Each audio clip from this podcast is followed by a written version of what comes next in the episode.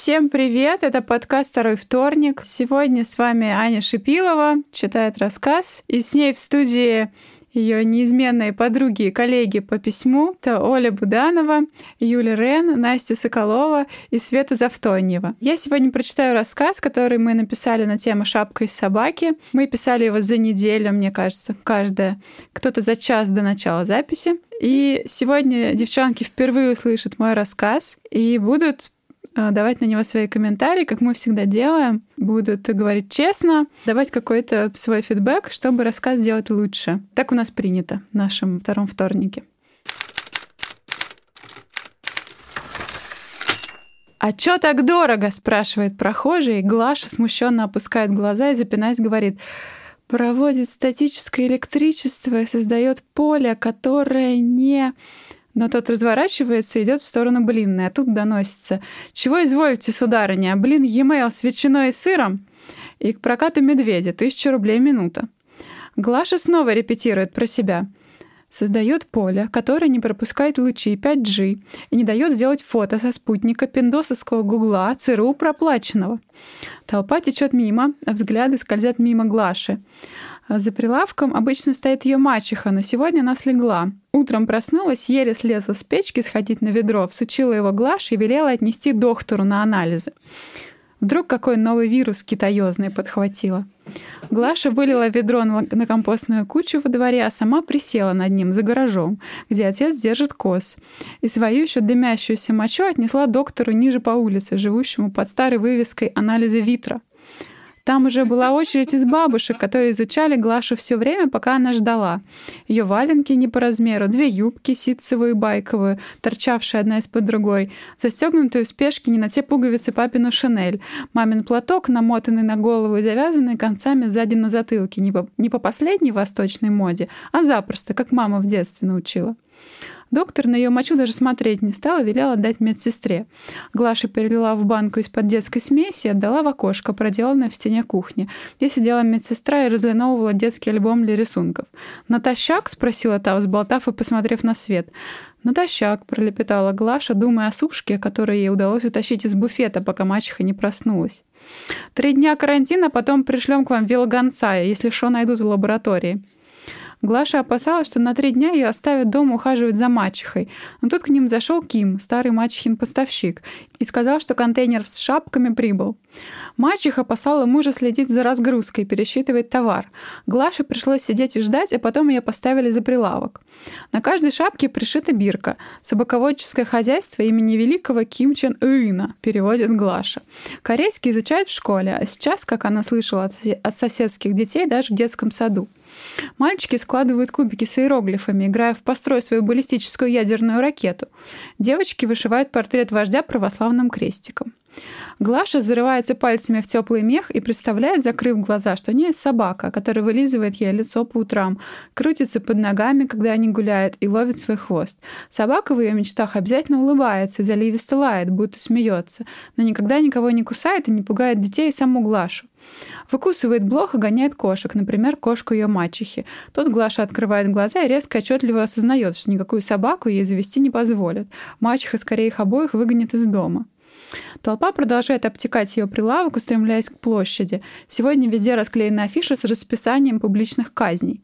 Глаша потуже завязывает узел платка, переминается с ноги на ногу, чтобы согреться, берет чай с булочкой у разносчика и, выедая начинку с щавелем и морожкой, думает, что же ей делать. Мачеха за непроданный товар прибьет ее вечером.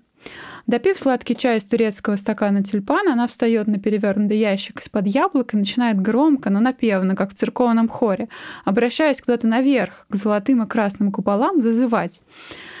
Шапки собаки, шапки-невидимки, шапки антипеленг накроют вас куполом от 5G излучения, теплые, красивые, из-за моря от великого вождя Ким Чен Ына привезенные. Только сегодня, только у нас, шапки из собаки, шапки-невидимки. Мимо нее, заинтересованно глядя, проходят два росгвардейца в черных шлемах и посмеиваются. Казак пришпоривает лошадь, наклоняется, подхватывая серебристую шапку и крутит ее на ладони. Лоснящаяся шерсть переливается на солнце. «Почем девица?» – спрашивает он, и Глаша дрожащим голосом называет цену. Она сама в ужасе от своей смелости. «Ну смотри, достает деньги казак, если соврала про технологии антипиндосские, я тебя найду». И берет сразу две. Глаша озирается и не знает, куда спрятать деньги. У мачехи за воротом, за поясом, в трусах и в лифчике везде пришиты специальные кармашки. А Глаше жалко портить белье, оставшееся от мамы. Она прячет мятые бумажки поглубже в рукав и, придерживая его край пальцами, прижимает руку к животу, надеясь, что вездесущие дети, снующие по рынку, оттуда ее выручку не вытащат. После казака не успевает она снова встать на ящик, к ней подходит чиновник, за ним молодая девушка в железнодорожной форме. Она долго крутится перед круглым зеркалом, поднимает уши и завязывает их сначала сверху, потом сзади и спрашивает у своей подруги в гражданском, как ей больше идет. Та морщится и говорит «Мужская шапка, выглядишь как солдатка» и поправляет в зеркале неровно нанесенную помаду.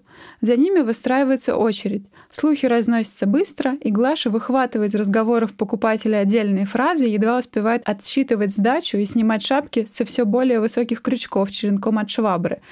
От илоновских спутников защита. От излучения надо взять. А то проснешься и заговоришь на чужом языке, а наш забудешь. Это излучение такие мысли вкладывает. Сфоткают тебя сверху, запишут и учтут, что у тебя есть. Курятник твой, сарай, и гараж, и лопаты в нем пересчитают. Будешь потом в базе числиться. К вечеру у Глаши сорван голос, и она еле стоит на ногах убрать шапки в подсобку, поднять прилавок и закрыть его, ей помогает повар из блинной лавки, который наблюдал за ней весь день. От него вкусно пахнет маслом и тестом. Глаша случайно касается его ладони в ожогах от плиты и краснеет. Ладонь широкая, мозолистая и горячая, не то что бледная и тонкая Глашина. Повар провожает ее до дома. Не то ограбит еще. Он немного гнусавит, но говор у него успокаивающий, не столичный, с протяжными «о». Он берет Глашину руку в свою, она обмикает и приваливается к нему, вдыхая аромат теста от его рукава, а другой рукой приобнимает ее. Глашу после смерти матери никто так не обнимал. Повар улыбается и гладит ее по шапке, когда они прощаются у двери. Глаша старается не думать, что внутри ее ждет мачеха. «Какая красивая!» — приговаривает он, теплая и мягкая, и от мировой слежки защищает. Глаша снимает с себя шапку и надевает на него. Он целует Глашу, и она почувствует, как его рука расстегивает пуговицы, забирается под шинель, пытается вырваться, но повар не пускает ее. Глаша колотит пяткой в дверь и кусает его за руку. На шум в коридор выходит отец, слышно, как мачеха кашляет. Повар тут же оставляет Глашу и, перемахнув через кривенький дощатый забор, высокий ставить запрещено законом, убегает вниз по улице. Отец спрашивает «Кто там?» И Глаша, внезапно разозлившись, думает, будто никого не ждет, зараза. Но отвечает «Пап, открывай, ты чего, это я». Отец, повозившись с замками, не по закону иметь много замков, но мачеха настояла, пускает Глашу. Мачеха видит ее в коридоре и начинает материться, кашляя в захлеб. А вдруг правда вирус? С этой мыслью Глаша снимает шинель и чувствует, что денег в рукаве нет. Она проверяет второй, трясет шинель, прощупывая сантиметр за сантиметром, хоть и понимает, что это бесполезно. Мачеха сипит с печки. «Ну-ка неси выручку сюда, чтобы ничего к рукам не прилипло». Глаша бросается к двери, долго отпирает, наконец выбегает расстегнутая, но повара не видно, улицу заносит снегом. Она стоит, растерянно заглядывая в окна домов, видела ли кто сбежавшего и сможет ли опознать. Но вдруг до нее доносится стук копыт в конце улицы, и сразу за ним возгласы и звук захлопывающихся ставен.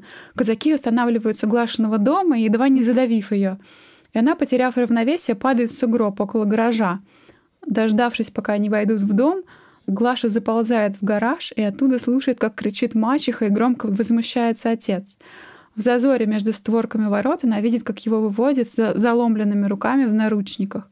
Кто-то из казаков с усмешкой говорит — в каждой псине, которую узкоглазые на шапке пустили, был чип. Думал, ты самый умный? Мачеху выводит на вытянутых руках, она беспрерывно кашляет и сплевывает. На снегу остаются черные следы. Одна из кос идет на шум, и Глаша вцепляется в нее держит, чтобы та не принялась бодать железные ворота. Когда все стихает, Глаша выбирается и с опаской заходит в дом. В нем непривычно тихо, вещи разбросаны, хотя казаки пробыли внутри всего несколько минут. Глаша залезает на печку и вынимает кирпич из стены под потолком. Она знает, что там спрятаны деньги. На дворе она слышит разговоры и догадывается, что пришли соседи. Пошарив внутри, она достает все до единой пачки и выскальзывает через черный ход на кухне, аккуратно прикрыв за собой дверь. Пока соседи осматриваются, начинают растаскивать мебель и посуду, подбадривая друг друга. Оттуда, куда забирали казаки, не возвращался никто.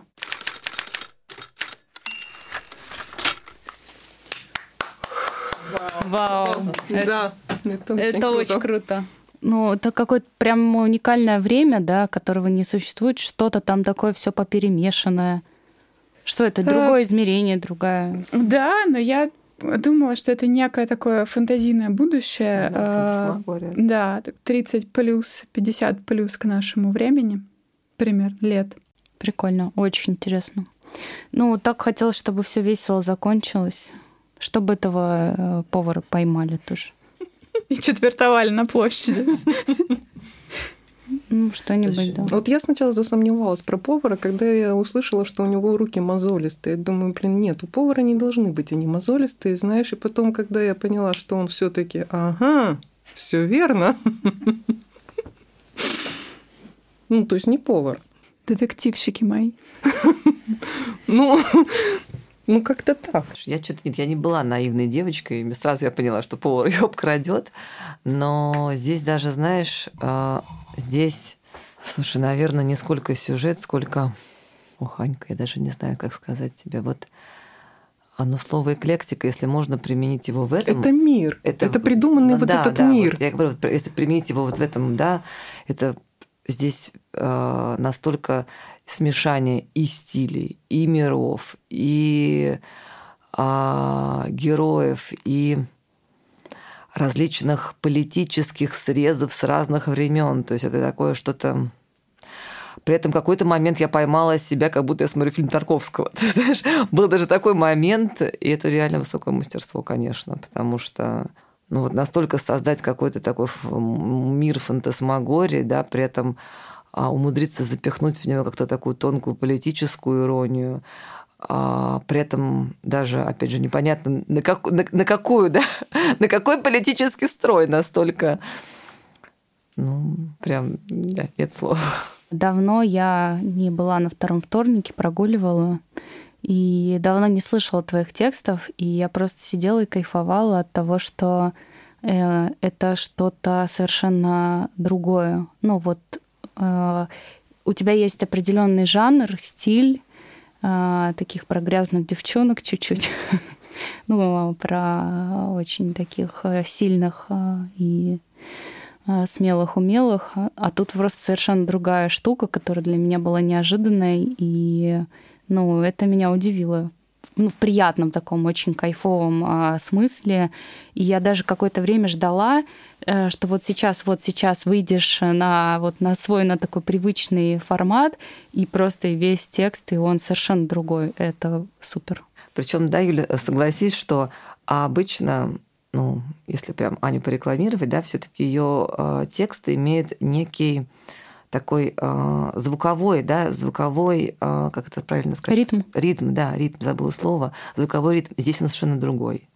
Обычно он какой-то такой дун-дун-дун-дун, а здесь он какими-то такими скачками, прям перескакивая с басов на низ, на звонкие тона, он настолько совершенно не лесенка, какой-то такой асимметричный этот ритм, и при этом а, он не создает ну, какого-то диссонанса, да, вот, несмотря на то, что ритм такой вот, может, я сложно говорю, но так он совершенно, да, он совершенно другой, вот звуковой ритм совершенно другой.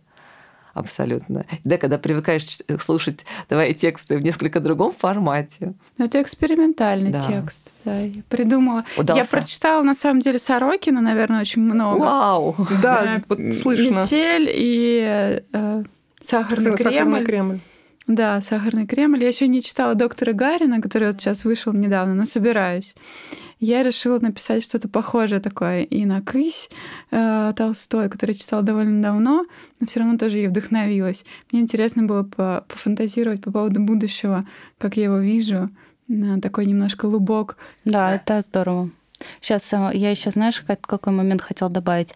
Еще что для меня звучало удивительно и интересно в этой истории, то, что она не от первого лица написана. Ну, то есть опять же, я, может быть, уже какие-то тексты там попропускала, но я просто помню, у тебя всегда первое лицо, то есть ты всегда как будто бы за главного героя. А тут э, круто, что каждый герой сам по себе, и, в общем, нет твоего отношения какого-то к нему. Мне тоже показалось, что ритм твой изменился, и это классно и здорово, что ты пробуешь э, что-то новое. Но что не изменилось, и что мне безумно нравится, это твой все таки стиль кинематографический, когда все это представляешь сразу вот как кадры, кадры фильма. И я очень люблю такие истории, которые читаешь, сразу все это представляешь, сразу все это видишь даже несмотря на то, что это казалось бы какая-то безумная фантазия, которую, а как ее представить, если это у тебя в голове, но тем не менее это как-то всплывает. Вот опять же про эклектику мне нравится, что это такое смешение образов, которые, тем не менее, у нас в голове вообще довольно четко прочитываются. То есть не сказать, что нам пришлось как-то сильно напрягаться, чтобы это все представить. Это очень классно. И мне кажется, что ты уловила, не знаю, какую-то, наверное, нашу русскую душу. Вот, наверное, в этом смешении. Сейчас я перейду, да, на пафос. Прокат медведей, конечно. Мы как раз шли и ржали, что у нас должен быть, да, прокат медведей и с балалайкой. И вот эта вот бешеная смесь, там, Америка, Корея, Россия, ну, блин, это круто, поэтому, наверное, так легко представляется. Здорово, здорово. Прям читаешь и заслушиваешься. Хочется еще раз перечитать. Так что делись, пожалуйста, текстами где-нибудь в сети. Мы все прочтем еще раз. Посмакуем все детали. Там что-то такое было классное, что-то про блины, блины, имейл. Мне это показалось. e это из теремка, да? Сыром. Да, это да, не да. придумано. Да, да, да, класс. Подожди, имейл это блин с грибами, ты чего? Ну вот, вот видите, это блин с грибами даже вкусы, даже вкусы мы представили. Соус. Студенческие годы. В общем, классно. Спасибо. По-моему, здорово, что мы собрались, и все это вообще происходит. Вторая серия отличная. Слушайте третью, четвертую, пятую. Слушай, я еще подумал такой маленький момент, что а, прикольно бы, наверное, было бы... Вот, ну, может быть, не прикольно, конечно, но мне кажется, прикольно этот бы рассказ э, разрисовать в комиксы. Прям картинки, они такие вроде типа русские. Но если там, знаешь, какая-нибудь казак, да, там русская барыня, тут же там Ким, Чем, Ким Чин Ин. Ин. Ин. Ну, ну, короче, в общем, и же с ним. царь панка от Ли Бардуга нервно курит в стороне на фоне Аниной истории, поэтому, да, реально надо что-то делать, и, может, и сериалы, и Netflix предлагать. И так... Спасибо всем. Будешь Netflix предлагать? Обязательно. Вы будете с авторами. Мы были, мы были на той встрече. Вы будете писать остальные серии, да, остальные 100-500 серий. Спасибо девчонкам, спасибо вам. А, с вами был подкаст «Второй вторник» и Аня Шипилова, Оля Буданова, Настя Соколова, Юля Рен и Света Завтоньева. Слушайте следующие серии, у нас будут рассказы Светы Завтоньевой.